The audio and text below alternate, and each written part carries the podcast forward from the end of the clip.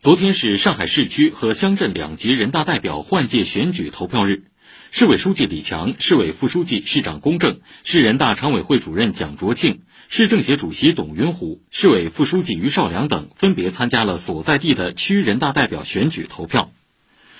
徐汇区第一百四十六选区第一投票站现场氛围庄重热烈，在鲜艳的五星红旗映衬下，镶嵌着国徽的红色票箱端放正中。各项投票工作规范有序进行。上午九点，李强来到投票站，仔细听取有关选举事项的说明，拿出选民证交给工作人员核验，领取一张选票，在协票处认真填写选票后，走到票箱前郑重投下自己的一票。公正、蒋卓庆在黄浦区第一百四十四选区，董云虎在静安区第五十四选区。于少良在徐汇区第一百四十六选区的投票站分别进行投票。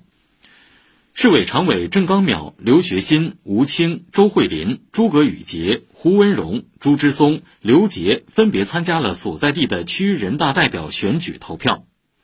市人大常委会、市政府、市政协负责同志、市高级法院院长、市检察院检察长和老同志等，在各自选区投票或委托他人投票。本次区和乡镇两级人大换届选举工作全面贯彻落实习近平总书记关于坚持和完善人民代表大会制度的重要思想，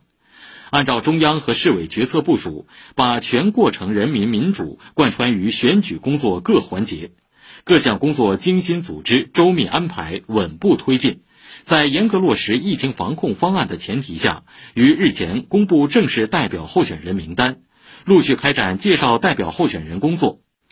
据统计，全市一千二百七十多万选民在两千三百三十三个区人大代表选区、四千四百二十一个乡镇人大代表选区进行登记，